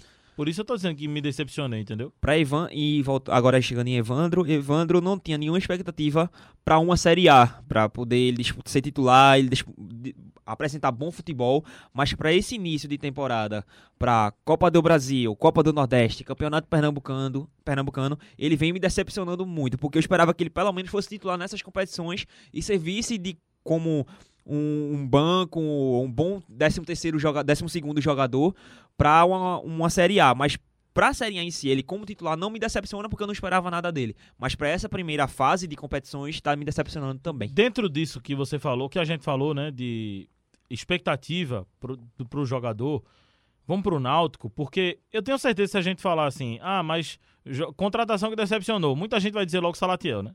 Muita gente vai citar Salatiel. Muita gente vai citar o Djavan, que ainda Mas também não. Chegou agora, bem dizer. Eu, eu não esperava muito. Sinceramente, eu não esperava que Salatiel fosse arrebentar no Náutico, não. Pela característica dele mesmo. Né? Você é um 9. Eu acho a posição do 9 hoje bem ultrapassadinha no futebol, né? Eu, eu gosto de jogador que se movimenta. Sim. E o, o Salatiel tem esse perfil mais parado. O Djavan, é pouco ainda, é cedo pra gente falar, mas eu não, não, não gosto também do estilo. Decepção, eu vou dizer aqui. É Eric para mim, decepção é Eric. Eu esperava muito, mas muito mais do Eric. Porque eu esperava que ele fosse um jogador que tivesse adquirido mais. É, eu vou ser direto, mais seriedade no que ele tá fazendo. Eu sei que o drible faz parte, eu não quero um jogador chato que chega lá, dá o toque para trás, para frente. Tem que ter o drible, mas o drible exagerado, sem sentido, às vezes, né? Eu acho que o Eric ainda tá exagerando muito nisso. Eu queria ver o Eric mais sério, mas eu não quero, eu não quero falar a palavra mesmo. Mais incisivo. Eu não queria, eu queria falar uma palavra aqui, mas eu não posso falar a palavra. Queria que o Eric fosse rochedo, ah. entendeu? Um jogador rochedo no campo, que fosse jogador de decisão, chegasse lá, eu vou resolver, eu vou para cima. Porque bola ele tem, ele é habilidoso, tem qualidade. Entendesse, Pedro? Isso, eu tô com você, João. É, ele vem decepcionando em alguns casos, porque é, eu acho que você foi perfeito. Eu não tenho, acho que não tem o que acrescentar. Você foi perfeito na sua análise. Ele deveria ser mais. Já quer ir embora? Não quero, não quero acrescentar mais nada. Você já falou, vamos embora. Não, mas assim, é porque assim, eu gosto muito de jogador assim, inteligente. Que jogue com equipe. E Eric tá sendo só individualista. Eu não vejo ele agregando a equipe. Ele poderia ser um fator diferencial. Aquele jogador que pega um time tá fechado, o time adversário tá fechado, não vê muito espaço, fala, manda a bola em Eric porque ele vai resolver. Com a individualidade dele, com a habilidade que a gente sabe que ele tem, ele poderia quebrar linhas e abrir espaço, mas ele não vem fazendo isso. Ele vem pegando a bola, dribla um, dois, volta. E não, não, tem jogando, não tem jogado em equipe, vem jogando muito sozinho e acaba decepcionando bastante. E quem você mais está gostando de contratações? Eu acho que são poucos é, as contratações que foram firmadas no Náutico e que são, estão sendo titulares. Tá gostando de Chiesa? É que Chiesa se lesionou. Eu tava gostando do começo dele, mas depois que ele voltou agora de lesão, ainda não demonstrou nível de futebol. E acaba sobrando o Ronaldo Alves, que se lesionou aqui pelo Pernambucano. Ronaldo Alves, pra mim, tem sido a contratação do Náutico que vem jogando com mais regularidade e que mais vem agradando. Outro jogador que também. A você, né? Porque o torcedor do Náutico não gosta muito É, de Ronaldo. não- mas eu acho Eu acho que Ronaldo tem jogado bem. Mas se juntar as, as peças que estão, foram acho. contratadas, pra mim ele está jogando bem. Outro nome que eu gosto muito, gostei muito da saída de bola, do estilo de jogo que ele vem demonstrando é o Lu Anderson. É um jogador que também não é, o- a marcação dele não é o mais forte, mas a saída de bola dele pra mim tá sendo fundamental pro Náutico. Ele é um jogador que consegue, que joga de cabeça em pé, ele consegue rodar a bola. Às é verdade que às vezes solta uma gracinha ou outra ali, desnecessária na minha visão. É um passezinho de calcanhar, mas enfim, eu, mas eu gosto da saída de bola dele. Acho que ele vem facilitando muito essa saída de bola. E é um jogador também que eu destacaria por um bom, como um bom, boa contratação até agora. Antes também de encerrar, vamos dar uma passada rápida nas decepções. Qual é a maior decepção pra você, Pedro? Pra mim, apesar de não. Acho que dentro de campo ele não é a maior decepção, mas pela expectativa que eu criei nele, pensando que ele ia é, apresentar um futebol, um bom futebol pelo alto nível que ele já demonstrou ao longo de toda a sua carreira, pelo valor de investi- de investimento, pra mim ele ainda ia ser muito mais útil ao Ceará, que é o Rafael Sobis. Também. Tô com Rafael, você. Rafael Sobis, pra mim, ele não é a decepção, mas é que ele não correspondeu às minhas expectativas até agora. Você foi perfeito, Pedro. Eu não tenho nem o que falar. Quer já quer largar? Quer ir embora também? Você, você não falou isso, né? Não tem nem o que falar. Você falou tudo aí. Nessa reta final, Pedro, antes de encerrar o episódio de número 10, vamos pro melhor do Nordestão. Do Nordestão Só isso. ou do futebol nordestino? O que é que você. Futebol acha? nordestino. Futebol nordestino, né? Que abrange já até quem não tá na, na Copa Isso. do Nordeste. Veja, eu. Mas acho difícil. Eu não- vou botar alguns nomes aqui, não sei se você vai concordar. Eu gosto. Tem alguns patamares. Eu acho que tem alguns jogadores num patamar é, normal, mas. Normal não. Tá num patamar legal. Tá apresentando futebol legal. Jones, Dione, que é Dione. do América de Natal. E eu acho importante a gente pontuar isso. Porque às vezes a gente sabe jogadores que podem ser importantes para Bahia Esporte Uhum. Fortaleza, que estão em Série A, mas tem jogadores Claro, que estão sendo muito importantes para o América de Natal, que está na Série D, um ABC. Eu tenho gostado do Dione, Dione, muito. sim. Tem, tem, Tá tem aqui na minha lista também. Camisa 10 do América, muito velocista, bate de fora da área, enfim. Tem sido. Tem feito um, um bom início de temporada, eu tenho gostado. É, Tem também Posso o falar? Charles. Charles. Charles também tá num, num, num patamar bom, bom, de boas apresentações. É, Paulinho tá num bom patamar Sim. de apresentações. E a gente pode colocar agora. Quer colocar algum? Posso? De bom. Bom. O ótimo não. O ótimo a gente coloca mais então, assim. pera aí. Eu tô gostando. Posso destacar Uhum. também o Mikael do CSA. Uhum. O centroavante que vem fazendo bastante. Do confiança. Que vem fazendo bastante, bastante gols. Eu colocaria ele também como um dos destaques. Agora, melhores do Nordestão. Que eu acho. Jean Carlos do Náutico. Não necessariamente nessa ordem, tá? Isso. Jean Carlos do Náutico. Tá na minha também. Eu acho que tem feito um grande ano. Rafael Longini, Longini. do CRB, Sim. tem feito um grande ano também. Tá na minha lista também. Osvaldo, do Fortaleza, tem feito um grande ano, não só na Copa do Nordeste, não só no Campeonato Cearense, na Sul-Americana ele também jogou muita bola Sim. nas duas partidas. E Gilberto. Eu deixei por último de propósito, porque pra mim é o melhor do Pra mim Nordeste. faltou um hoje. nome aí. Quem? Tiago Orobó. ser Orobó. artilheiro. Tiago Arobó. Mas tu colocaria ele no. Como de um ótimo? destaques, sim. O do ótimo. De bom. Eu colocaria ele. Colocaria eu ele colocaria. Ele ficaria, eu acho que ele ficaria entre ótimo e bom. Eu acho que Uhum. ele ficaria entre esses dois. É, eu votaria hoje no melhor jogador do Nordeste. Hoje, votaria em Gilberto. Gilberto também. Eu acho que eu vou com com o Gilberto brigando bem com o Oswaldo. Uhum. Eu ainda É, tenho uma, briga certa boa. dúvida, mas eu acho que eu ia de Gilberto também, porque eu acho ele mais, é, Decisivo. mais decisivo e que pode sim prejudicar mais a defesa adversária. Eu acho que eu vou com o Acho Gilberto que os também. dois jogam bem, estão jogando muita bola. Mas o Gilberto é mais decisivo e faz mais gols. Eu acho que Jean é Carlos, eu acho que Jean Carlos atingi- atingiu em uma partida o melhor desempenho. Jean Carlos tá ali em terceiro, É. quarto, né? Eu acho assim, em uma partida só, eu acho que ele atingiu o melhor desempenho, que foi contra o esporte. Pra mim, se juntar partida individual de cada um, eu acho que, Thiago, que eu acho que Jean Carlos fez a melhor partida. Mas eu acho que ao longo das outras, se você pegar um, um Frei Paulistano, Jean um Carlos River, eu acho que ele não foi tão bem. Nível de Charles do, do Ceará. Tem Isso. apresentado um grande futebol. Mas não, tá- não é o melhor do Nordeste Isso. ainda. Eu acho que Jean Carlos é o melhor do estado de Pernambuco. Com certeza. Com certeza ele é o melhor jogador do, do estado hoje. Seja ele na Copa Com do Brasil. Paulinho vindo na sequência. Paulinho vindo É. na sequência, Pipico vindo na sequência. Acho que o Bárcia, né? Na Bárcia sequência. Agora, O no Nordeste inteiro. Nordeste inteiro eu, eu tô com o Gilberto. Tô com o Gilberto também, vou com você.